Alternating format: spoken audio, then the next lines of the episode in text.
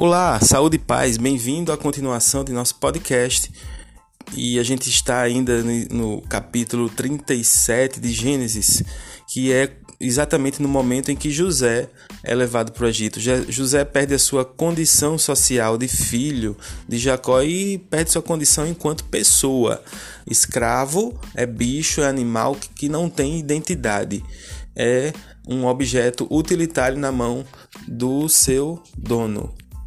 José deixa tudo para trás de forma forçada. Muitas vezes a gente perde as coisas na vida e a vida não pergunta se a gente está disposto a perder e também se a gente está preparado para isso.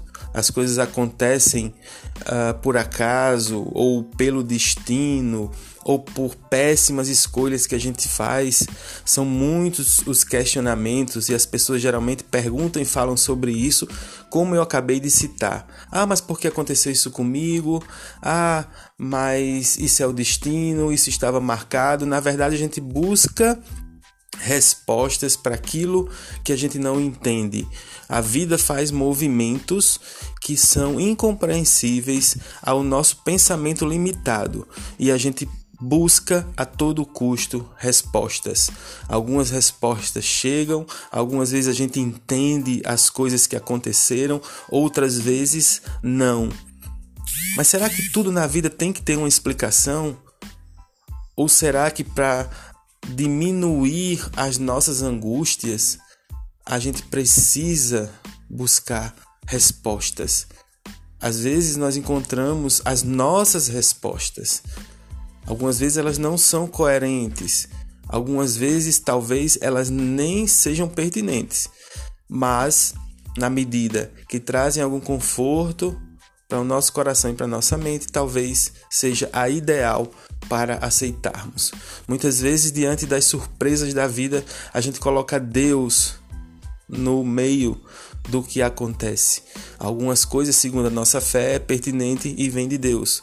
Algumas coisas também não são pertinentes e a gente transfere as responsabilidades para Deus. Existem dois seres que nós temos muito hábito de responsabilizar e muitas vezes por nossas ações, que é Deus e o diabo. E quando a gente faz isso, a gente esquece muitas vezes que as responsabilidades são nossas e que as escolhas são nossas para os erros e para os acertos. Os irmãos de José cometeram algo abominável, venderam o seu irmão. Foi uma escolha deles, eles se reuniram, eles planejaram e fizeram a ação, cometeram a ação de vender José. José entra como vítima de uma ação ruim, de uma decisão ruim tomada pelos irmãos. Agora, durante esse processo, não é?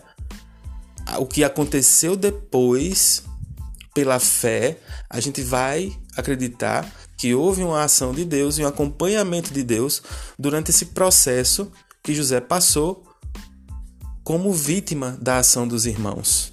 Aí é outra história, aí é outra visão. Mas a gente precisa ter muito cuidado com isso. Inclusive, os nossos posicionamentos diante de alguns momentos em que a gente também é vítima.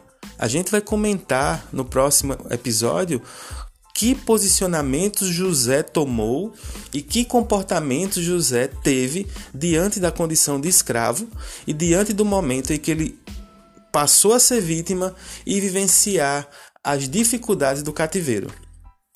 Valendo lembrar que é preciso fazermos escolhas. As escolhas sempre são difíceis. As escolhas muitas vezes colocam a gente num checkmate e a gente precisa ter discernimento para fazer essas escolhas. Escolhas feitas em momento de desequilíbrio emocional podem acarretar sérios problemas.